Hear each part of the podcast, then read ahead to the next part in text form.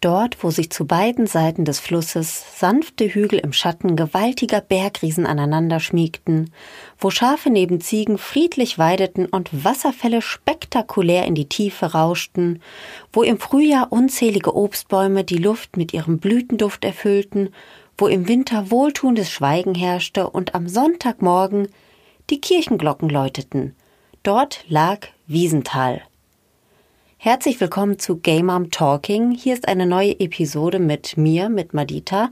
Und was ihr gerade gehört habt, das ist der allererste Satz aus dem allerersten Band des Buches Snöfried gewesen. Warum habe ich euch das Ganze vorgelesen? Zum einen, weil dieses Buch Snöfried in der Episode, die ihr gleich hören werdet, eine Rolle spielt. Und zum anderen aber auch, weil ich mir genau so den Ort vorstelle, wo mein Interviewgast lebt. Denn ihr hört gleich eine Folge zu dem Thema Regenbogenfamilien auf dem Land. Und ich habe die wundervolle Chalou bei mir zu Gast, die uns ganz viel über ihr Familienleben auf dem Land berichtet, aber auch noch super viele andere interessante Themen auf Lager hat. Deswegen freue ich mich total, dass ihr dabei seid. Ich freue mich sehr auf Chalou und das Interview. Und natürlich freue ich mich auch immer über Feedback, das ihr mir super gerne über Instagram geben könnt. Gay Mom Talking Podcast. Und nicht vergessen, am 25. September feiere ich Podcast Geburtstag. Dann wird Gay Mom Talking ein Jahr alt. Und natürlich gibt es dann auch eine Sonderfolge für euch. Also viel Spaß bei dieser Folge und dann hören wir uns am 25. September wieder. Bis dann. Hallo Mama. Hallo Mami. Familie ist bunt. Game Mom Talking. Der Podcast über Regenbogenfamilien. Neue Episode Gay Mom Talking. Heute zum Thema Regenbogenfamilien auf dem Land. Und noch viele andere Themen werden sich in dieser Folge verbergen. Also hört auf jeden Fall bis zum Schluss, denn es ist äh, super spannend, weiß ich jetzt schon, obwohl ich das Interview noch gar nicht geführt habe. Mir ist online zugeschaltet Chalou aus einer kleinen, kleinen Stadt in der Nähe von Soest. Ich grüße dich, Chalou. Wie geht's dir? Hallo Madita, mir geht's gut. Danke für die Einladung. Ja, ich freue mich äh, total, dass du dir Zeit genommen hast, denn ich glaube, dein Alltag ist ziemlich äh, turbulent, deine Frau und du. Ihr habt insgesamt vier Kinder mit, ähm, mit sehr großem, aber auch sehr kleinem Altersunterschied. Bei euch ist es wahrscheinlich sehr turbulent. Deswegen freue ich mich sehr, dass du dir jetzt ein halbes Stündchen für mich an diesem Vormittag genommen hast. Erzähl uns doch mal, ihr als Regenbogenfamilie, zwei, zwei Mamas, vier Kinder, zwei davon sind Zwillinge im Kindergartenalter. Wie werdet ihr denn in eurer Kleinstadt so wahrgenommen? Ja, ähm, also wie du es schon sagtest eingangs, also es ist wirklich sehr, sehr turbulent. Der Altersunterschied gerade äh, bei den ähm, drei Kleinen äh, mit sechs und fast vier Jahren, die Zwillinge, ist schon wirklich eine große Herausforderung. Ich glaube, das hören die Nachbarn um uns herum auch. Mhm. ähm, also wir sind, ähm, als die ähm, zweite, also die äh, Sechsjährige geboren wurde, sind wir kurz vorher ähm, hier praktisch aufs Land, also richtig aufs Land noch gezogen in ein ähm, Vorort, ja, den wir jetzt so gar nicht kannten. Und ähm, ich finde schon, dass uns die äh, Dorfgemeinschaft äh, sehr, sehr gut aufgenommen hat. Wenn es da irgendwelche Vorbehalte gab, haben wir sie nicht so richtig mitbekommen. Also mhm. erstmal. Also wir haben schon gehört, dass so die Nachbarn gegenüber, die kriegten dann mit in dem Kinderzimmer, was vorher Arbeitszimmer war, dass dann nachts auch schon mal Licht war. Und dann sagte der Nachbar, da scheint ja doch jetzt irgendwie ein Kind gekommen zu sein. Wo kommt das denn wohl her? Obwohl meine Frau natürlich vorher auch hochschwanger hier äh, rumgelaufen ist. Mhm. Ja, da wurden dann unsere anderen Nachbarn direkt befragt und die wussten, äh, wussten schon Näheres und haben dann gesagt, na ja, gut, das ist halt ein Frauenpaar ne? und äh, die haben äh, bekommen jetzt noch ein äh, weiteres gemeinsames Kind. Erstmal so gab es keine Vorbehalte. Ähm, dann mit Eintritt in den Kindergarten waren wir natürlich total aufgeregt. Wie würde das so sein? Ähm, würden die uns auch akzeptieren und annehmen und kriegen die das mit dem Namen Mama und Mami? Also ich bin Mama, meine Frau ist Mami. Kriegen die das so hin und ähm, ja, ähm, das war überhaupt gar kein Problem. Äh, die Kindergartenleitung war da sehr offen und hat auch die Erzieher aus der Gruppe direkt vorbereitet. Das lief erstmal. Eine Situation fällt mir gerade ein, ähm, dass meine Frau irgendwann, ähm, wir hatten einen Wechsel in, in der, bei den Erziehern, da eine neue Erzieherin, die dazu kam. Ähm, da holte meine, äh, meine Frau unsere Tochter ab und kam wieder und sagte, also jetzt gerade ist was irgendwie Komisches passiert. Und ich sehe, ja, erzähl mal, was war denn? Sagte ja die Erzieherin, ähm, hat dann mich wohl gefragt, weil sie sagte auch, ich bin dann direkt hin, habe mich vorgestellt, habe gesagt, ja, ich bin die Mami äh, von unserer Tochter, ne? meine Frau ist dann die Mama und so. Und dann sagte sie dann nur so, ja, und wer ist jetzt die richtige Mama? Mhm. Und dann sagte ich zu meiner Frau, ja, was hast du denn dann gesagt? Ich habe hab dann mich erklärt, ich habe die Kinder ausgetragen, aber meine Frau hat die Kinder dann nachher adoptiert und so. Ja, dann habe ich das irgendwie sacken lassen, habe nur gedacht, das fühlt sich total doof an, weil sie diese Frage wirklich mehrfach gestellt hat. Mhm. Ähm, ich glaube, sie wollte einfach wissen, wer hat jetzt das Kind ausgetragen und ähm, habe ich meiner Frau gesagt, irgendwie fühle ich mich nicht glücklich damit. Ich möchte das nochmal thematisieren. Und dann haben wir es nochmal angesprochen und also die Erzieherin hat sich tausendmal entschuldigt, die war kurz vorm Weinen, hatte ich fast das Gefühl, weil sie, weil sie merkte, dass sie uns wirklich zu nahe getreten war mit dieser mhm. Frage, ne, dass das nicht so angebracht war. Und ähm, ja, also hat sich dann tausendmal entschuldigt. Die haben sogar am Muttertag ähm, zwei Geschenke meine Tochter bast oder unsere Tochter basteln. Oh Gott, die Arme, da musste sie da doppelt arbeiten. Alle müssen nur ein äh, Plüschherzchen bekleben und eure Tochter zwei. Naja, gut.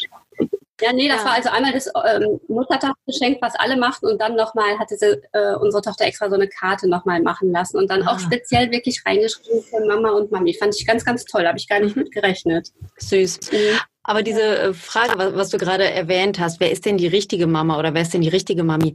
Das kenne ich auch. Ich, also das ist so eine Frage, von, von der ich denke, dass die einfach aus der Unsicherheit herausgestellt wird. Denn natürlich sind sowohl meine Frau und auch ich die richtigen Mütter, sowohl rechtlich inzwischen, weil wir natürlich die Adoption längst durch haben, aber sozial schon seit der Geburt, seit der Schwangerschaft eigentlich. Aber ich glaube, da ist einfach noch so eine große Unsicherheit auch in der Benennung, in dem Wording, wie man mit Regenbogenfamilien spricht und was jetzt übergriffig, vielleicht distanzlos ist und was eine angebrachte Frage ist. Ich glaube, das meinen die Menschen in den allerwenigsten Fällen wirklich verletzend. Aber natürlich ist es das schon. Denn wenn mir jemand sagt, ich bin ja eigentlich nicht die richtige Mutter meines Sohnes, ist das für mich natürlich mega verletzend. Ne? Aber ja, ich ähm, ich äh, mache das auch ähnlich wie ihr. Also ich glaube, das ist eine Frage, auf die man ganz gut reagieren kann, wenn man da nochmal das Gespräch sucht und einfach erklärt, was jetzt an der Formulierung nicht richtig war. Abgesehen davon finde ich jetzt im Kosmos Kindergarten, finde ich es auch überhaupt nicht wichtig, wer jetzt die leibliche Mutter ist. Ne? Aber okay, das war vielleicht die Neugier, die da diese Erzieherin angetrieben hat. Aber habt ihr ja, ja super gelöst. Oder vielleicht ja, oder vielleicht einfach, also so sehe ich es mittlerweile. Am Anfang hatte ich also ich glaube, so richtig verletzt hat mich sowas nicht so wirklich, aber es hat mich schon so ein bisschen berührt. Ich, ich, ich sehe das immer so, die sind einfach sehr unsicher. Mhm. Die haben kein, keine Berührung damit. Hier auf dem Land sind wir ja echt auch schon nicht die absolute Seltenheit, aber wir kommen, wir sind halt, wir ver vertreten ein Familienmodell, was nicht so oft verbreitet ist. Und da gibt es tausend Fragen, nämlich auch die Frage so, ja, wie habt ihr das denn gemacht? Ne, so. Mhm. Und ähm, das ist ja ganz oft eben auch Thema. Und ich glaube einfach, das ist die Unwissenheit. Ne? Also ja. die Unwissenheit so, wen spreche ich jetzt wirklich richtig an? Ist das jetzt, also was ist das für eine Konstellation bei diesen beiden Frauen? Und ähm, ich denke auch, dann einfach aufklären. Ne? Das mhm. ist das Beste und das Wichtigste. Und ja. Also ja. die Große macht das mittlerweile schon selber, dass sie das ganz, mhm. ganz klar formuliert. Ne? Also wir haben hier keinen Papa, sondern ähm, ich habe zwei Mamas. Ne? Das ist die Mama und das ist die Mami. Und ja. Ja, und das ist ja eigentlich an Information auch ausreichend. Also alles, was darüber hinausgeht, ja. kann man vielleicht, wenn man die Leute näher kennt, auch mal bei einem Gläschen Wein besprechen oder so, wenn, äh, ja. wenn, wenn es dann angebracht ist. Aber ähm, ja, eigentlich ist es ja auch wirklich egal, wer jetzt die austragende Mutter war und wer eben nicht. Ja. Naja, ähm, Jetzt hast du gerade gesagt, ihr, ihr stellt eine, eine, eine Seltenheit dar. Kennt ihr denn noch andere Regenbogenfamilien bei euch im Ort oder im Umkreis? Also wir kennen doch schon einige aus dem Ruhrgebiet und Umgebung, die wir dann auch durch ach, Zufälle, komische Zufälle irgendwie kennengelernt haben. Oder wir waren auch mal ähm, in einer Tanzschule äh, in der nächsten Großstadt und haben da dann auch eine Frau kennengelernt, mittlerweile in einer anderen Beziehung und ähm, haben uns angefreundet. Keine Regenbogenfamilie, aber zumindest Frauenpaare, was ja hier auch selten ist. Mhm. Aber hier auf dem Land sind wir wirklich, ähm, ich will nicht sagen die Seltenheit, aber man muss dann schon ein paar Kilometer fahren. Wir haben aber tatsächlich, vor kurzem habe ich einen ähm, T-Shirt meiner Tochter verkauft, äh, auf dem stand ähm, I love my mummies, mhm. also ein Regenbogen-T-Shirt und habe das als solches auch reingestellt bei äh, eBay Kleinanzeigen. Und daraufhin meldete sich dann nach langer, langer Zeit ähm, jemand und sagte, ja, ich würde das gerne abholen, ne, ob das noch da wäre. Und dann habe ich, hab ich nur geschrieben, ja, ob sie denn schon gesehen hätte, das wäre eben ne, ähm, für Regenbogenfamilien. Ja, ja, nee, deshalb äh, wär, würde sie ja auch gerne kommen wollen. Mhm. Dann habe ich direkt meiner Frau gedacht, guck mal, da meldet sich jemand hier aus der Umgebung. Ne? Gleich kommt eine Lesbe zu Besuch. und so. Und dann sie sie, ja, woher kommt die denn? Und äh, hallo. Hi. Ich mache. Hi, ich bin Madita. Ich mache gerade ein Interview mit deiner Mama. Geht's dir gut? Geht's dir gut? Ja. Ja, schön. Gehst mal hoch zu Mami wieder. Geh mal wieder hoch. Nein. Nein. Nein. du, meine ja. Kinder kommen bestimmt gleich auch rein, also alles gut. ja, auf jeden Fall ähm, kam die dann tatsächlich vorbei und ich kannte die sogar noch. Äh, da kommt die nächste. Möchtest du auch mal Hallo sagen? Hi. Oh mein Gott, seid ihr viele Kinder bei euch zu Hause? Wie schön. Wie geht's dir? Hi. Ja, auf jeden Fall kam sie dann vorbei und ähm, wohnt Luftlinie wirklich vielleicht fünf Kilometer entfernt und mhm. ähm, das äh, Kind von äh, dem Frauenpaar ist jetzt gerade, ich glaube, ein gutes halbes, dreiviertel Jahr alt. Mhm. Und wir haben uns jetzt schon getroffen und ähm, ich denke, wir werden uns auch jetzt öfter treffen. Ja, es werden jetzt zwei der vier Kinder aus dem Arbeitszimmer eliminiert. Und ich möchte an dieser Stelle sagen, eBay Kleinanzeigen verbindet. Also stellt all, all euren Baby-Stuff rein mit Regenbogen drauf, mit Mama und Mami-Schriftzug. Ihr werdet neue Freundinnen und Freunde finden. Ganz in eurer Nähe. Oh, das ist ein Kampf. Da wird das Kind rausgeschickt. Jawohl. Hm. Dann kann ich ja mal meine Katze reinlassen, so lange. Malibu, willst du rein? Komm rein. So, bei dir waren die Kinder drin, bei mir will gerade die Katze rein. So, komm rein, Süße. Mausi, kannst du dich diesmal bitte nach oben holen? Und wen hast du gerade Mausi gerufen? Ist das deine Frau oder dein Sohn? das ist meine Frau. Gut, genau. ich hoffe, ich hoffe, es ist ihr nicht peinlich, wenn äh, in dem Podcast alle wissen, dass sie Mausi heißt. Und dann hat natürlich auch noch einen richtigen Namen, aber ja, sie hat auch, und das beruhigt mich total, ja. dass sie auch noch einen richtigen Namen hat und du ihn sogar kennst. Schön. Ja, genau. So, ja. Also, genau, wir hatten diese Familie, also wir haben darüber total gefreut und ähm, ich denke, wir werden den Kontakt auf jeden Fall auch noch ausbauen und ja, auf jeden Fall können, können uns auch die andere Familie äh, gut profitieren, denke ich, weil wir viele Informationen auch hinsichtlich der Adoption jetzt schon ähm, haben, die wir gut weitergeben können, die ja wir vorher nicht hatten. Mhm. Und äh, ja, ich denke, das ist eine ganz gute Sache auch. Ja, wenn wir ganz, ganz großes Glück haben, wird sich ja bald die rechtliche Situation von Regenbogenfamilien ändern und hoffentlich die Stiefkindadoption ein Relikt der Geschichte sein. Also dass ähm, die Regenbogenfamilien, die in Zukunft Kinder bekommen, dass sie dieses ganze Theater gar nicht mehr durchmachen müssen. Aber ich weiß noch, mir hat das damals total geholfen, ein gutes Netzwerk zu haben. Also Leute zu haben, mit denen ich sprechen konnte, mit denen ich, äh, ja, also von deren Erfahrungsberichten ich einfach profitieren konnte. Und das stelle ich mir eben auf dem Land sehr schwierig vor. Ich wohne ja in einer Großstadt im Ruhrgebiet und also wir haben ja eine Regenbogenfamiliengruppe. Wir treffen uns einmal im Monat. Wir haben eine passende WhatsApp-Gruppe dazu. In Düsseldorf gibt es die nächste Gruppe, mit der ich auch connected bin. Und das stelle ich mir auf dem Land eben schwierig vor. Aber also ihr macht es dann so, dass ihr so, wenn ihr Leute kennenlernt, dass ihr guckt, dass ihr euch gegen gegenseitig unterstützt und ähm, da bleibt ihr dann schon in Kontakt, um solche Hilfestellungen zu geben? Also primär suchen wir uns natürlich ähm, äh, Familien aus, mit denen wir auch ähm, uns gut anfreunden und, mhm. und, die wir natürlich mögen, nicht nur um uns auszutauschen, sondern wir freuen uns natürlich immer über ähm, neue Gesichter und natürlich auch über Austausch. Und ähm, es ist einfach, glaube ich, auch schön und das erhoffen wir uns für unsere Kinder zu sehen. Es gibt andere Familien, die auch so sind wie wir. Mhm. Ähm, das ergab sich jetzt einfach. Also die, die wir jetzt gerade zum Beispiel neu kennengelernt haben, sind auch total lieb und ähm, ich kann mir gut vorstellen, dass, dass das jetzt nicht nur ein reiner Informations Informationsaustausch bleibt. Mhm. Aber ähm, als wir zum Beispiel ähm, die erste Adoption ähm, angehen wollten, war auch die Frage, was zu welchem ähm, Notar gehen wir überhaupt? Ähm, mhm. Wie wird der Richter oder die Richterin reagieren auf uns? Was macht das Jugendamt? Ähm, haben die sowas schon mal gemacht oder nicht? Mhm. Müssen wir mit allen neuen Informationen jetzt äh, ja da kommen, damit wir praktisch die zufüttern und die die Informationen haben oder müssen die die selber suchen, sind ganz unsicher. Wir haben halt auch total viel online nachgelesen in den ganzen Portalen und wussten gar nicht, was auf uns zukommt. Und ich denke, wenn man in so einer Großstadt wohnt, vernetzt ist, dann weiß man ja schon, ach, da gibt es so mhm. viele Mitarbeiter, die mit der Adoption da beschäftigt sind und die kennen sich aus oder nicht. Mhm. War bei uns, wir waren, ich glaube, in unserer Stadt äh, nicht die einzigen. Also das ging dann in die nächstgrößere Stadt. Er sagt, der, der Berater vom Jugendamt oder der Mitarbeiter, der sagte auch, er hatte schon eine Regenbogenfamilie, ähm, hatte auch ein bisschen ähm, Erfahrung schon. Ähm, ja, aber unsere Notarin und auch der, die Richterin, für die war das einfach Neuland. Mhm. Und bei der ersten Adoption war das kein Thema. Die Richterin war total nett, hat dann den Termin so gelegt, ähm, dass auch Ferien waren, dass ich nicht arbeiten musste. Sie hat auch reingeschrieben in die Einladung, dass ich auch alleine kommen kann, weil ja dann die Kinder praktisch betreut sind. Und ich war da ganz kurz in so einem Minikämmerlein und äh, sie hat mir gratuliert, sagte dann noch kurz, ja, zu der Bindung, naja, das wird noch dauern. Da war meine Tochter acht Monate. Habe ich gesagt, nee, also, hm, naja. wir haben schon eine super Bindung. Ja. Und dann sagte sie, und den Spruch fand ich so schön, sie dürfen jetzt eben auch ihre Tochter, ihre leibliche Tochter nennen. Das sagte sie so. Und dann dachte ich nur, oh, das ist aber, das ist aber schön, dass sie das mhm. so sagt. Und dann sagte ich nur bis zum nächsten Mal. Und ähm, dann hatten wir eine neue Richterin äh, beim zweiten Verfahren. Und ähm, die kannte das ganze Vorgehen noch nicht und dann mussten wir zum Beispiel für den ältesten Sohn mussten wir dann nochmal so einen Beistand bestellen. Da kam dann noch eine Anwältin, haben wir nachher eine richtig dicke Rechnung noch bekommen.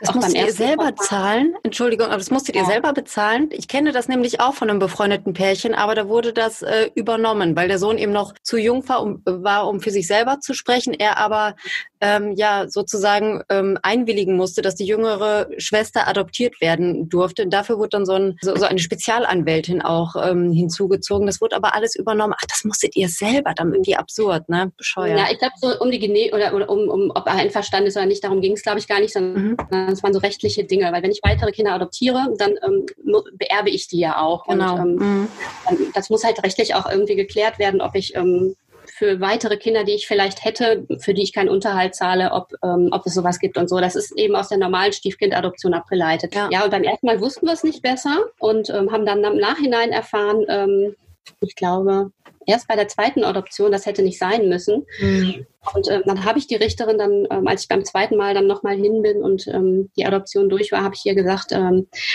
dass äh, ich mich freuen oder ob sie ähm, eigentlich weiß, dass sie ähm, das nicht unbedingt, dass sie diesen, äh, diese Anwältin bestellen müsste. Dann sagte sie, ja, sie ähm, war sich nicht sicher. Sie hat nur gedacht, ach, das geht. Ähm, dann würde machen. Sie hätte auch selber wohl kommen können. Ähm, und sie hat sich gedacht, ach, dann soll das meine Anwältin machen. Und mhm. in dem Fall, wenn sie selber gekommen wäre, weiß ich nicht, wie die Kosten gewesen wären.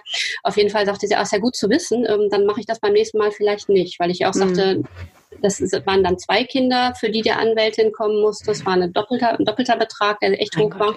Ja. Und ähm, das können sich natürlich auch nicht alle Familien leisten. Ne? Die ganzen mhm. anderen Urkunden, die man beibringen muss, das kostet ja auch alles Geld. Also. Ja, ja, klar, klar, das läppert sich, ne, weil es eben so viel Kram ist, den man da anschleppen mhm. muss. Ähm, ja, da, da muss man schon ein paar Euro auf dem Konto haben. Da, das stimmt. Ne? Wenn dann solche überraschenden Kosten noch dazukommen, ist natürlich echt ätzend. Naja, was wollte ich denn jetzt sagen? Ach ja, ich wollte nur erzählen, also hier bei uns, dadurch, dass wir so gut vernetzt sind mit anderen Regenbogenfamilien, gibt es tatsächlich schon so eine Art äh, Mitarbeiterinnen-Ranking vom Jugendamt. Ne? Denn es sind auch nicht besonders viele, die sich um die Stiefkindadoption kümmern, aber immer wenn eine Familie zu uns in die Gruppe kommt und sagt, wir haben jetzt gerade angefangen mit der Stiefkindadoption und wir werden betreut von Herrn oder Frau XY, dann wissen schon direkt alle Bescheid. Ne? Also jeder weiß dann schon, wo hm, ein bisschen schwierig oder total nett, braucht ihr euch keine Sorgen zu machen. Und das ist wirklich total, total schön immer, ne? weil man den Leuten damit auch dann die Angst nehmen kann oder zumindest mal einen guten Tipp geben kann, wie man da am äh, entspanntesten durch diese Hausbesuche auch zum Beispiel durchkommt und so. Ne? Das, äh, das ist immer sehr, sehr wertvoll, wenn man da so ein paar Erfahrungen austauschen kann. Ja, das finde ich auch. Ja. Ich habe im Internet gelesen, dass äh, der Ort oder die Stadt, in der ihr lebt, eine äh, Wallfahrtsstadt ist, ein Wallfahrtsort. Auf der Internetseite waren auch sehr viele Fotos von, äh, von Kirchen, von bestimmten Veranstaltungen äh, rund ums Thema Christentum. Also gehe ich mal davon aus, dass so eure Umgebung auch christlich-katholisch äh, geprägt ist. Äh, macht das was mit euch? Werdet ihr dadurch irgendwie anders wahrgenommen oder habt ihr da mal Erlebnisse gehabt als Regenbogenfamilie? Mm, also meine Frau ist, ich glaube, gerade mit Volljährigkeit oder ein, zwei Jahre danach der evangelischen Kirche ausgetreten, weil sie mit dem Outing auch sagte, nee, also das verträgt sich mhm. gar nicht. Ich war lange, lange in der Kirche und habe dann auch irgendwann gedacht, nee, also so mein Weltbild passt nicht so ganz mehr dazu und bin auch ausgetreten. So und dann war es so, dass äh, unsere Tochter geboren wurde und unser Ältester ist dann noch getauft worden. Das war noch davor, bevor ich ausgetreten bin. Und ähm, dann ging es darum, ja, auf welche Schule geht er, auf welche, welche weiterführende Schule geht es. Mhm. Und ähm, da wurde das Thema Religion dann auf einmal wieder wichtig und auch getauft sein oder nicht, weil ähm, wir zum Beispiel bei uns im, in der Stadt äh, zwei Gymnasien haben und eins davon ist privat, hat auch noch eine, in Anbindung, in der Anbindung äh, eine private Realschule, ansonsten nur eine Sekundarschule. Und dann hat man natürlich schon überlegt, so angenommen, das Kind würde aufs Gymnasium Gymnasium gehen und das nicht schaffen, geht es danach dann zur äh, Sekundarschule? Möchte ich das? Oder soll das Kind die Möglichkeit haben, zur Realschule zu gehen? Mhm. Und dann sind wir gleich an dem Punkt, wo völlig klar ist, ähm, wenn du dein Kind jetzt nicht getauft hast, äh, hat es gar keine Chance oder vielleicht eine, eine zweiprozentige Chance, an so einer privaten Schule aufgenommen zu werden. Oh, okay, das ist Gleiches, so. Also die Auswahl wie jetzt bei euch äh, in so einer Großstadt haben wir halt gar nicht. Und ähm, mhm. dann habe ich mit meiner Frau lange auch gesprochen und wir haben überlegt, lassen wir die Kinder taufen oder nicht. Ja. Und wir sind dann zu dem Punkt gekommen, dass wir gesagt haben, okay, wir, auch wenn wir vielleicht nicht jetzt 100 Prozent sagen, so das ist unsere Überzeugung, äh, war es für uns wichtig, dass wir den Kindern gerade hier auf dem Land so eine Religion mitgeben, damit sie ja nicht so ein weiteres Alleinstellungsmerkmal haben. Mhm. Im Sinne von, naja, guck mal, die, die, Familie ist schon anders und die haben jetzt nicht mehr irgendwie einen normalen Religionsunterricht wie die anderen. Mhm. Und dann haben wir halt gesagt, okay, ähm, wir probieren es in der evangelischen Kirche, haben dann auch die Pastorin angesprochen, eine sehr, sehr nette, und ähm, haben sie eingeladen und ähm, haben ihr erklärt, was unser Plan ist. Also, dass wir ja schon auch christlich leben, diese christlichen Feiertage alle feiern, aber jetzt nicht mehr offiziell in der Kirche sind und ähm, Kinder also die äh, große jetzt gerne taufen lassen würden und danach dann noch die beiden weiteren, wie das denn aussieht. Und ähm, das war ganz, ganz toll. Also eine sehr, sehr offene Frau und ähm, das hat sie dann nachher mit dem Presbyterium abgesprochen, ähm, weil in der Regel nehmen die dann nur die Kinder auf, deren Eltern auch getauft sind. Ah, oh, okay. Und dann haben wir, dann haben wir echt kurz überlegt, treten wir nur dafür in die Kirche ein? Und dann, ne, weil die Kirche argumentiert natürlich auch, ja, ne, Kirchensteuer ist ja auch etwas, was uns unterstützt in unserer mhm. Arbeit und auch wichtig ist, mhm. was ich auch einsehe, gerade wenn man dann eine katholische Grundschule hat oder den Kindergarten. Ja. Also das war für uns wirklich schwierig. Da konnten wir lange, da sind wir gar, gar nicht, also waren gar nicht so ähm, sicher, wie wir damit umgehen wollen. Und dann hat uns die ähm, Pastorin angerufen und grünes Licht gegeben, hat gesagt, ähm, also wir wollen ihre Kinder aufnehmen und wir werden sie auch ähm, taufen. Wenn sie eintreten wollen, sind sie herzlich willkommen. Wenn sie das mhm. nicht wollen, ist das auch in Ordnung. Cool. Ähm, und das haben wir dann auch gemacht und äh, Paten haben wir natürlich auch gesucht, ähm, jeweils einen katholischen, einen evangelischen. Mhm. Ähm, ja, und das war wirklich, das war wirklich toll. Und ähm, die Pastorin hat uns lange immer wieder auch begleitet, hat uns anschließend oder mich gefragt, ähm, ob ich gern, ob ich mir vorstellen könnte, beim Reformationsgottesdienst ähm, mich vorzustellen neben anderen Menschen aus der Gemeinde oder erweiterten Gemeinde, die ähm, Vielfältigkeit und ähm, ein, ein buntes Leben einfach ähm, ja, symbolisieren. Da war zum Beispiel eine Frau aus Afrika, Christin, ähm, dann war äh, eine Muslima da, die in der Frauengruppe, der evangelischen Frauengruppe trotzdem immer wieder war und sich mhm. sehr gut aufgehoben gefühlt hat. Ich wurde eingeladen als Frau, die in einer Regenbogenfamilie äh, lebt und ganz viele andere Menschen auch. Ja. Und so haben wir uns in dieser Gemeinde vorgestellt. Also das war eine wirklich Schön. tolle Sache. Und ähm, ich habe mich der sehr angenommen gefühlt. Äh, mhm. Äh, wirklich positive äh, Erlebnisse auch mit Kirche hier. Äh, durchweg ist die Stadt natürlich sehr, sehr katholisch. Das merkt mhm. man auch, ähm, was Schützenfeste und genau. die ganzen Gruppen, die Kinder mhm. angeboten wird. Aber wir hatten bisher noch nicht einmal das Gefühl, dass wir da ausgegrenzt werden. Also, ja. ja, bei euch wurden ja leider jetzt die Schützenfeste abgesagt, musste ich auf der Website der Stadt äh, lesen. Da ist wahrscheinlich dann äh, die, die Trauer jetzt gerade sehr groß bei euch. Ich war noch nie auf dem äh, Schützenfest, weil ich, also so meine Klischee, oder doch, ich war einmal versehentlich auf dem Schützenfest. Aber das, das war nichts. Das war nicht gut. Bin ich echt so versehentlich reingeraten. Aber ich stelle mir das so ein bisschen, äh, also ich, ich stelle mir das sehr, sehr männerlastig vor, sehr alkoholhaltig und mit Klaps auf dem Popo so ein bisschen zwischendurch. Ist das so oder ist, äh, ist mein Klischee da völlig fehl am Platz? Also ich glaube, ich habe auch noch sehr viele Klischees, weil ich überhaupt gar kein Schützengänger bin, äh, Schützenfestgänger oder Gängerin bin. Aber ich weiß, dass auch in unserer Stadt, wir haben ja verschiedene Ortsteile, ähm, auch ein schwules, ich meine auch ein schwules Pärchen war, also zumindest in unserem Umkreis, ja. Und ich habe eine äh, Studierende, also ich, ich bin ja Lehrerin, ich habe eine Studierende, die tatsächlich Schützenkönigin war. Mhm. Äh, es ist ein anderer Kreis und ich habe auch gedacht, das ging ja gar nicht. Ich dachte, das wäre ja. eine reine Männerdomäne. Aber die ist Schützenkönigin und hat sich ihren König gesucht anschließend. Ja, das ist, ist halt eine sehr eingeschworene Gemeinschaft, die füreinander da sind. Und die machen gerade hier auf dem Dorf sehr, sehr viel zusammen. Das ist schon ähm, ein großer Zusammenhalt. Ja. Aber cool, also das war mir nicht klar. Dann scheint sich die, ich weiß nicht, wie man das nennt, die, die Schützenschaft, die, die, Schützen, die Schützen, die, ja, die, die SchützInnen, könnte ich ja jetzt mit Gender Gap sagen, ne, die scheinen sich ja äh, zu emanzipieren. Das ist ja herrlich. Also, wenn es da eine Schützenkönigin ja. gibt und ein schwules Paar als äh, Schützenkönige, sehr cool. Schön, schön. Ja, auch das. Und mir fällt gerade an, ähm, meine ehemals beste Freundin, jetzt wirklich guter, guter Kumpel von mir, ist mittlerweile auch wieder zurückgezogen hier in diesen Heimat, in dieser äh, in Heimatort und äh, er ist jetzt auch in der Schützenbruderschaft aufgenommen worden als Transmann.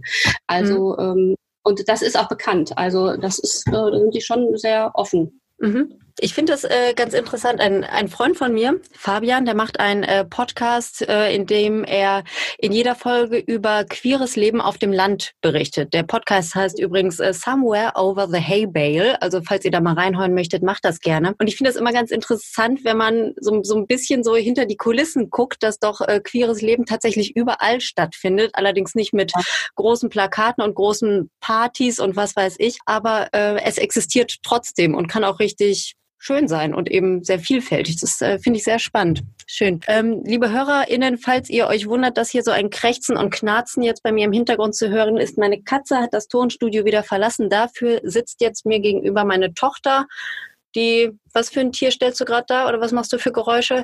Ach, meine Tochter hat ihren Snöfried dabei. Ich weiß nicht, ob ihr Snöfried kennt. Das ist ein, äh, eine vierbändige äh, Geschichte über ein kleines Murmeltier-ähnliches Wesen, das tolle Abenteuer erlebt. Und ja, er ist etwas wortkarg, aber kann dafür tolle Geräusche machen. Also falls ihr komische Snöfried-Geräusche im Hintergrund hört, es liegt nicht an eurem Empfangsgerät, sondern einfach nur an mir.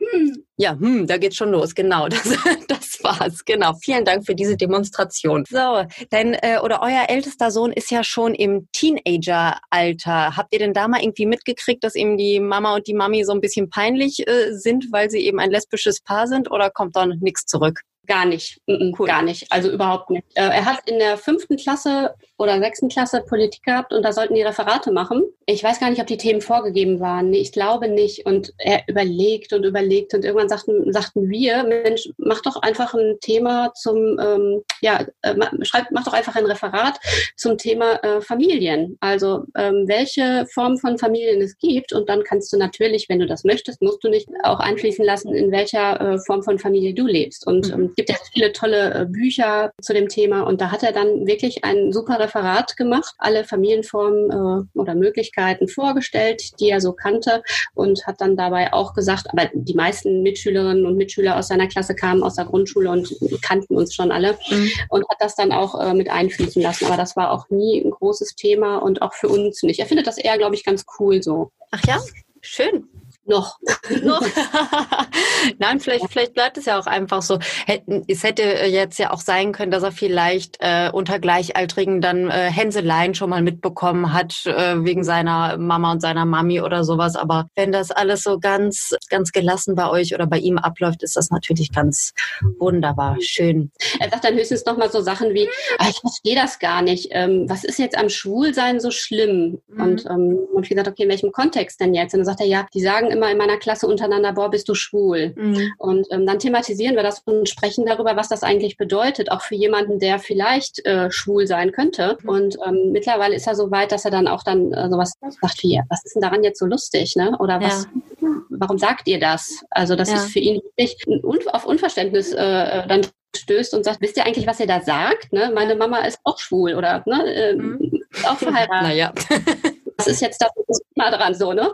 Und ähm, dann, also das finde ich gut, dass er so mutig ist und dass er den Mund aufmacht mhm. und das auch thematisiert. Also ja. das ist wichtig. Mhm. Ja, aber das sind, glaube ich, auch so Kompetenzen, die äh, Kinder aus Regenbogenfamilien dann ja mehr oder weniger automatisch mitbringen, die andere Kinder vielleicht nicht unbedingt haben. Also dieses Tolerant sein, auch ähm, vielleicht ein Stückchen weit mehr empathisch zu sein als andere Kinder, weil sie sich vielleicht schon eher vorstellen können, was das eben mit, mit einem Mitschüler, einer Mitschülerin macht, der die jetzt tatsächlich homosexuell ist. Ne? Also das äh, ist ja klasse, dass er sich dann auch traut, da ähm, sich vor seine Kumpels zu stellen und zu fragen, was ist denn daran jetzt witzig und dass mhm. die Jungs da mal drüber nachdenken, was sie da sagen. Schön. Ja. Sehr schön. Kriege ich mhm. richtig Gänsehaut. Finde ich immer, äh, finde ich immer klasse, wenn junge Menschen äh, ja so ein Standing dann schon haben, ohne mhm ohne jetzt irgendwie richtig auf die Brause hauen zu müssen, mhm. sondern einfach ihren Standpunkt vertreten. Oh, meine Tochter, die hört jetzt hier gar nicht mehr auf, diese Geräusche zu machen. Deswegen bin ich ein bisschen abgelenkt. Aber ich bin ja, ich bin ja Profi. Ich ziehe das jetzt hier durch. das ist kein Problem. Weißt du, die Chalou hat ihre, äh, hat zwei ihrer vier Kinder gerade richtig aus dem Arbeitszimmer rausmanövriert. Du bleibst hier? Ja, ich ja, bleib hier. Du bleibst hier. Also gut. Weißt du, ähm, Schatz, die äh, Shalom, mit der ich gerade spreche, die wohnt auf dem Land, aber sie hat auch mal ganz kurz fürs Studium in der schönsten Stadt der Welt gelebt. Kannst du dir vorstellen, welche das ist? Nein. Duisburg. Ja, da guckst du, ne? Wie war das, als du vom Land nach Duisburg gekommen bist und später dann wieder zurück? Ja, also für mich als Landei schon ein Kulturschock so ein bisschen. Also ähm, mhm. ich habe dann genau in dem Stadtteil auch noch gewohnt, wo eine hohe ähm, ja, Migrationsquote ist, wo auch ähm, viel Industrie ist, will ich mal sagen. Und ich dann, ähm, ich glaube, alle paar Wochen die Fenster putzen, also mit, mit einem Besen erst sauber machen musste, bevor ich sauber machen konnte. Der, dieser Koks äh, auf den Fenstern lag, das war schon, das war schon ein Erlebnis für mich, wirklich, mhm. ja. Aber ähm, wie gesagt, also die Uni bei euch ist ja wirklich sehr klein, sehr, sehr familiär. Das habe ich sehr genossen. Das war eine schöne Zeit. Also möchte ich auch nicht missen. Aber das mit den äh, Fenstern, also meine, meine Frau ist nicht äh, gebürtige Duisburgerin, so wie ich, sondern sie ist auch zum Studium nach Duisburg gezogen und hatte damals auch so eine kleine Studentenbude. Und sie erzählt heute noch davon, wie schockiert sie war, als sie einmal ihre Wäsche auf dem Balkon trocknen wollte und die war dann, naja, die konntest du dann nochmal waschen. Ne? Also das äh, hat nicht so gut funktioniert. Trotzdem schön, dass du einen kleinen Exkurs ins Ruhrgebiet gemacht hast, aber auch schön, dass du dann wieder in die Heimat zurückgekehrt bist. Du hast es ja gerade schon mal kurz fallen lassen. Du arbeitest als Lehrerin an einer Schule für Erwachsenenbildung und diese Schule ist, ähm, na, ausgezeichnet ist nicht das richtige Wort, aber du setzt dich dort für das Projekt Schule der Vielfalt ein. Schule ohne Homo- und Transphobie. Kannst du uns dazu ein bisschen erzählen? Wie bist du auf die Idee gekommen, dich dort einzubringen. Ja, genau. Also ähm, richtig, du sagtest, das ist keine Auszeichnung, richtig. Äh, das ist ein ähm, ja, Qualitätssiegel, könnte man fast schon sagen. Also gibt so bestimmte Qualitätsstandards, es ist keine Auszeichnung, sondern wir haben äh, als Projektschule angemeldet. Ja, wie kam ich dazu? Ähm, du sagtest ja schon, das ist eine Schule für Erwachsene, also wir sind im Grunde ähm, wie ein Tagesgymnasium, nur dass unsere Studierende, so nennen wir die, die Studierenden mhm. schon erwachsen sind, nicht mehr schulpflichtig. Die können entweder morgens ihre Schulabschlüsse nachmachen oder abends. Ja, also spätestens mit der Geburt unserer Tochter kam irgendwie immer das Thema, ähm, ja, die Lehrerin ähm, lebt mit einer Frau zusammen, ohne dass ich das direkt mitbekommen habe. Ich habe das nur indirekt mitbekommen. Äh, das ging dann über den Flurfunk. Das sind ja so Infos, die Studierende dann ähm, oft austauschen, aber mhm. sich nie getraut haben oder nicht immer getraut haben, mich anzusprechen. Ich hatte eine Studierende, die stand mit mir vor der Schule und ich packte meine Tasche ins Auto und da war so Maxi Cosi drin. Und dann sagte sie, ach, haben Sie ein kleines Kind? Und ich sagte, ja, ja, ja, wie alt? Und dann sprachen wir und ich sagte, ja, vier Monate. Und dann sagte sie zu mir, ach, warum sind Sie denn dann nicht in Elternzeit? Ah, und dann sagte okay. ich, ja, ganz einfach, ja, weil meine Frau Elternzeit genommen hat. Mhm. Und dann ähm, mhm. später, also, war auch alles gut, haben wir kurz mhm. darüber gesprochen. Und später sagte sie zu mir, ja, ich wusste das schon. Ich wollte das einfach nur mal äh, nochmal von Ihnen hören. Ah, okay. Und, ähm, und dann habe ich mir einfach angewöhnt, ähm, das Thema direkt zu Thema, also direkt darüber zu sprechen, damit auch diese Luft raus ist und es nicht so spannend bleibt. Und ähm, in dem Zuge habe ich ich mich informiert, ähm, was kann man denn machen, um das Thema noch sichtbarer an Schulen auch zu machen. Wir Erwachsene, junge Erwachsene, die aus verschiedenen Gründen bei uns ihren Schulabschluss nachmachen. Und da sind eben auch Menschen bei, die natürlich auch negative Erfahrungen in Schulen gemacht haben, mhm. weil sie ähm, transident sind oder weil sie äh, homosexuell sind oder, oder, oder. Und ähm, ich habe die Erfahrung gemacht, wenn ich das in den ersten ein, zwei, drei Stunden nebenbei fallen lasse, entweder wenn ich mich kurz vorstelle, wer ich bin, mit wem ich verheiratet bin, wie viele Kinder ich habe, dann ähm, ist man irgendwie direkt in einem anderen Licht und es wird nicht groß ähm, ja, hinter dem Rücken geredet. Mhm. Und äh, dann habe ich meinen Schulleiter damals, der mittlerweile äh, in Pension gegangen ist, angesprochen, habe gesagt, ich würde gerne für das Thema ähm, sexuelle Vielfalt mehr tun, auch äh, an unserer Schule. Wir hatten damals auch noch einen Menschen, der in so einer Findungsphase war, wusste nicht ganz genau, fühlt er sich mehr männlich oder weiblich. Und habe ich gesagt, ich möchte das mehr zum Thema machen, auch im Kollegium und für die Schule. Und er sagt, das ist eine tolle, tolle Sache. Ähm, guck doch mal, was es da gibt. Und habe mich informiert und bin dann eben ähm, auf das Projekt Schule der Vielfalt gestoßen, was eben ähm, ein bundesweites Schulnetzwerk ist, die ähm, auch nebenbei ähm, ja, beraten und äh, habe gedacht, das wäre eine tolle Sache. Habe mich informiert, was man tun kann, damit man Projektschule wird und bin dann mit so einem Zettel ausgedruckt zu meinem Chef gegangen, habe gesagt, okay, also ich finde das eine tolle Sache, da, da kann ich mich total mit identifizieren, können wir das machen. Der war total begeistert, hat mich super unterstützt und ähm, ich glaube, nachdem wir dann offiziell die Ernennung bekommen haben, ähm, hat er mir dann auch gesagt, oder in, in der Zeit irgendwie, dass sein Sohn eben auch schwul ist und er das auch unter anderem aus dem Grund ganz, ganz wichtig findet, mhm. dass das ähm, mehr in die Öffentlichkeit kommt. Und, und das war so für mich die Idee, ähm, dass das muss in der Öffentlichkeit sein, das soll bei uns an der Schule ganz präsent sein. Und wenn man jetzt in unsere Schule kommt, dann sieht man direkt am Eingang oben auch dieses Qualitätssiegel, ein rot-weißes Schild, wo drauf steht, ähm, Come In, äh, Schule der Vielfalt. Wir heißen alle herzlich willkommen und egal was wir tun,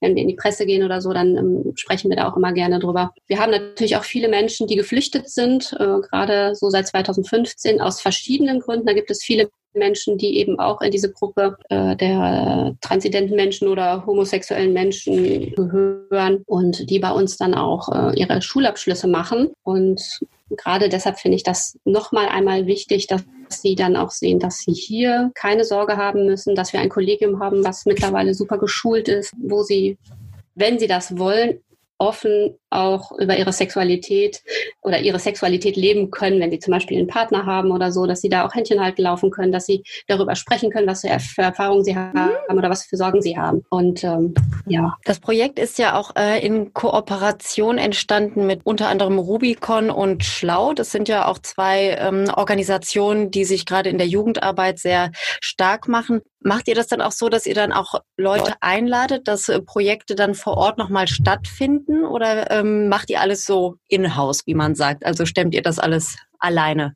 Na, jein. Also, ähm, jein ist immer gut. Also, jein. Also, es gibt also bestimmte Verpflichtungen, die man auch eingehen sollte, wenn man das Projekt macht, damit das auch ähm, nicht nur einfach so ein Schild ist, was man an der Tür hat, sondern dass das auch gelebt wird. Und das ist primär meine Aufgabe. Ich bin die Vertretung für die Schule, die, die Ansprechpartnerin. Man verpflichtet sich natürlich auch an Fortbildung fürs Kollegium und für die Studierendenschaft äh, teilzunehmen. Man soll einmal im Jahr auch äh, etwas tun, was mit dem Thema zu tun hat, um ähm, die Schülerschaft auch, auch nochmal aufmerksam zu machen, nochmal zu sensibilisieren sensibilisieren. Dann nimmt man auch an diesen Vernetzungstreffen, die einmal im Jahr sind, statt, lernt andere Studierende, Schüler, Lehrer, Elternvertreter kennen und tauscht sich aus und äh, arbeitet an Workshops mit. Das machen wir natürlich mhm. auch. Das Erste, was ganz, ganz wichtig war, was wir letztes Jahr gemacht haben, zum Glück vor der Corona-Phase, dass wir nochmal das Kollegium geschult haben, weil wir im Umgang okay. gerade mit transidenten Menschen immer wieder auch natürlich Kollegen und Kolleginnen haben, die dann unsicher sind. Ne? Also wenn dann mhm. Schüler XY an, am Montag noch ein Mann war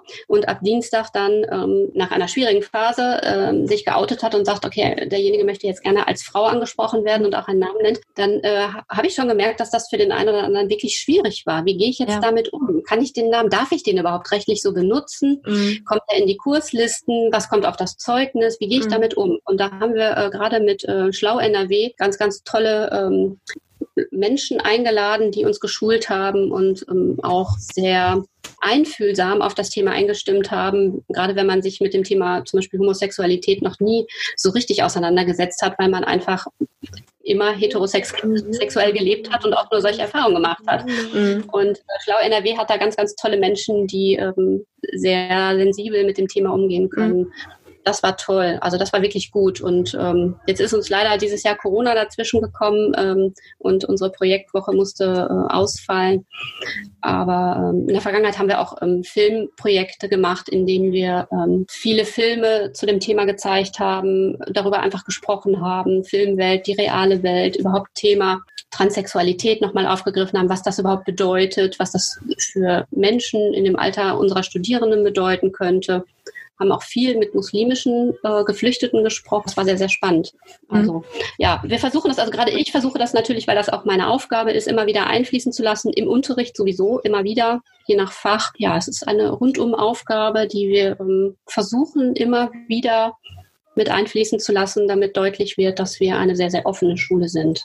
Mhm. Ja, und das strahlt dann ja auch eigentlich äh, auf den ganzen Ort, auf die, auf die ganze Umgebung eigentlich aus. Also wenn eure SchülerInnen dann ähm, mit der Schule fertig sind oder auch wenn sie noch nicht fertig sind, haben sie ein viel äh, größeres Bewusstsein dafür, wie man mit queeren Menschen umgeht, ne? Oder wie, ähm, wie eine bunte Welt einfach aussehen kann und ja, dass man die Lebensformen so wie sie sind akzeptieren sollte. Sehr schön. Ja, du hast ja gerade äh, hoch äh, gelobt, äh, hochlobend, so sagt man, hochlobend über äh, Schlau NRW gesprochen. Vielleicht an der Stelle nochmal ein kleiner Einklinker. Schlau NRW ist äh, ein, ja, wird, wird großteils von ehrenamtlichen Menschen betreut und es gibt auch äh, Ortsgruppen und zum Beispiel hier bei uns in Duisburg äh, steht die Gruppe leider gerade kurz vor dem Aus. Also wenn ihr Spendengelder übrig habt oder auch nicht übrig habt, aber denkt, ihr könnt trotzdem ein paar Euro spenden, dann Geht gerne mal auf die Websites von Schlau NRW oder von Schlau in eurer Stadt oder in der Nachbarstadt. Die können immer jeden Cent gebrauchen und dahinter stehen wirklich sehr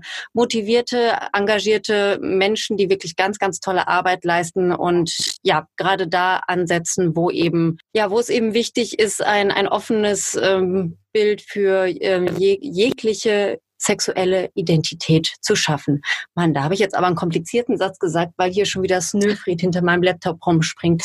Ich werde das mal auf Instagram posten, wie das hier manchmal aussieht, wenn ich hier, da ist er wieder, wenn ich hier in meiner Tonstudiokammer sitze. Es ist, es ist eine Herausforderung, aber es macht Spaß. Ähm, eine Sache fällt mir gerade ein. Wir hatten jetzt über NRW gesprochen, die Rosa Strippe in Bochum zum genau. Beispiel. Ja, ähm, die ähm, haben spezielle Gruppen für geflüchtete Menschen. Bei uns in der Nähe gibt es tatsächlich eine äh, Flüchtlingsunterkunft, äh, zentrale Unterkunft heißt die, glaube ich. Auf jeden Fall eine geschützte Einrichtung, gerade für ähm, zum Beispiel alleinerziehende Mütter, die aus dem Ausland flüchten oder eben auch Menschen, die trans, intersexuell oder homosexuell sind. Und äh, da haben wir auch immer noch mal Kontakte und äh, Studierende, die unsere Schule besuchen um, und denen versuchen wir dann auch äh, ja zu vermitteln, dass unsere Schule eine Schule ist, die gut auf sie eingehen kann und das versucht. Mhm. Und in dem Rahmen gab es eine Ausstellung, die ich sehr empfehlen kann. Zen Lima heißt die.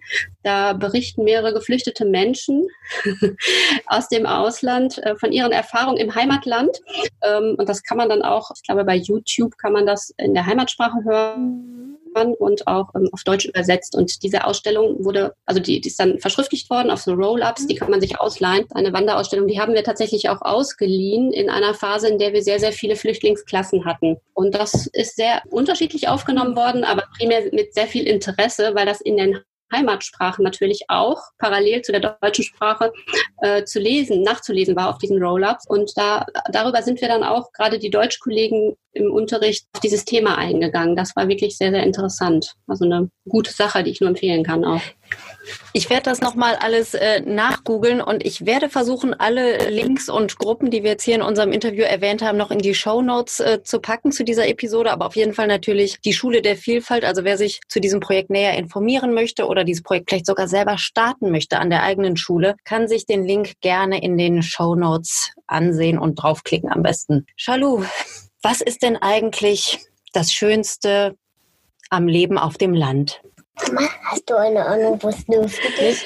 Schatz, du bist eine Quasselstrippe heute. Ich kann nicht mit zwei Menschen gleichzeitig reden. Ich weiß nicht, wo dein Snowfried ist. Hast du den jetzt hier hinter der Regenbogenflagge? Ah, hier. So, Regenbogen-Snowfried, bitteschön. So. Entschuldige, Charlot, ich bin schon wieder da. Ich musste kurz ein Kuscheltier aus meiner Flag hier retten. Jetzt hattest du Zeit zu überlegen. Die haben übrigens auch, oder habe ich natürlich angeschafft für unsere Schule und bei jeder Feierlichkeit, egal mhm. welche, wird die mit Regenbogendekoration immer ganz frech aufgehangen. Cool. Genau, also äh, das Leben auf dem Land. Ähm, ich ähm, arbeite als Lehrerin viel auch aufklärerisch, gerade was dieses Thema angeht. Und das macht mir sehr, sehr viel Spaß, weil ich merke, dass ich bei den meisten Menschen dass ich bei den meisten Menschen auf sehr viel Offenheit stoße und auf sehr viel Interesse mhm. und eben auch auf Studierende, die auf mich zukommen und sagen, danke, das war mir eine Hilfe zu wissen, ähm, dass ich nicht alleine bin. Mhm. Und ich habe auch... Äh, du bist dauernd dahinter. Snöfried.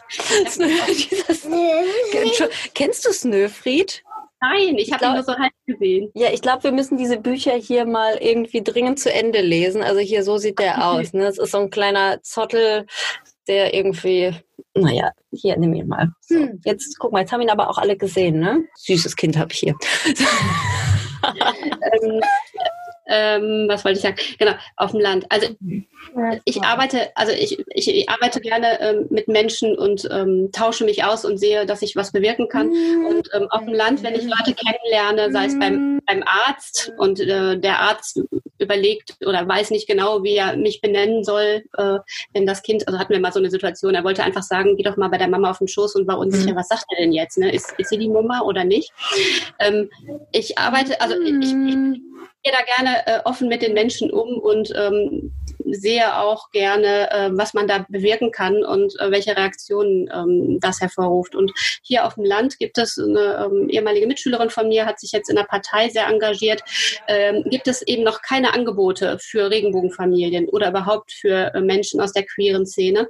Und sie ist da jetzt sehr, sehr interessiert, mit mir was einzustielen, dass man zum Beispiel sowas wie Stammtische äh, ins Leben ruft. Und das ist jetzt noch ganz am Anfang, aber ich glaube, genau das gibt es schon, gerade auch in eurer Großstadt, in anderen Großstädten ähm, in Deutschland und bei uns eben noch nicht. Und da kann mhm. man eben noch was bewirken und das finde ich sehr schön. Ähm, das ist ein sehr, sehr positiver Aspekt vom Land. Und wir haben mhm. eben, ich habe das irgendwo im Podcast gehört, dein Sohn steht wahrscheinlich auch auf Trecker, glaube ich. Ne, wenn ich Trecker geht immer, ja. Und äh, das haben wir alles hier. Trecker, Mähdrescher, ähm, Habt ihr auch Dinos habt ihr Dinosaurier? Das wäre auch noch ja. gut natürlich haben wir auch Dinosaurier. Ja, aber die ganzen Fahrzeuge, die fahren hier jeden Tag vorbei. Und ähm, das finden die Kinder total schön. Und dieses mhm. unbeschwerte, in Anführungsstrichen, Leben auf dem Land, ähm, das mag ich sehr für die Kinder. Du die ganze Zeit da drin. Schön. Super. Charlo, vielen Dank, dass du uns einen kleinen Einblick gewährt hast. Und ich fand das mit ähm, ja, vor allem mit dem Projekt Schule der Vielfalt finde ich mega interessant und sehr unterstützenswert. Also wie gesagt, liebe HörerInnen, alle Links zu dieser Episode findet ihr in den Show Notes und natürlich wie immer auch auf Instagram. Und falls ihr eine Rückmeldung für mich habt zu dieser Episode, dann schreibt mir gerne auf Instagram Gay Mom Talking Podcast mit Unterstrich geschrieben. Ich freue mich über alles, was ich von euch lese und höre. Shalom! Schöne Grüße aufs Land. Viele Grüße Danke. an die vier Kinder. Ich bin äh, sehr beeindruckt. Vier hm? Kinder. Ich meine, ich komme mit, mit diesen Zweien hier, die, die hängen schon die ganze Zeit an mir dran. Und Snöfried habe ich ja auch noch. Das ist auch eine Herausforderung. Und ja. die Nummer drei, genau. Ich habe zwei Kinder und einen Snöfried. ja, jedenfalls viele Grüße an alle. Und äh, danke, dass du dir diese Zeit genommen hast für dieses Interview. Und Danke, bis bald mal. Ja, Tschüss. Ich, ich, danke auch. Ich danke auch und äh, viel Mut äh, allen äh, Menschen da draußen, die äh, vielleicht auch als Lehrer oder Lehrerin arbeiten und dieses Projekt vielleicht interessant finden. Ja. Äh, das ist eine tolle Sache. Engagiert euch, mhm. Äh, informiert euch und vielleicht gibt es ja demnächst dann noch eine weitere Schule der Vielfalt. Das waren doch super Schlussworte. Genau, richtig. Vielen, vielen Dank. Mach's gut. Bis bald. Tschüss.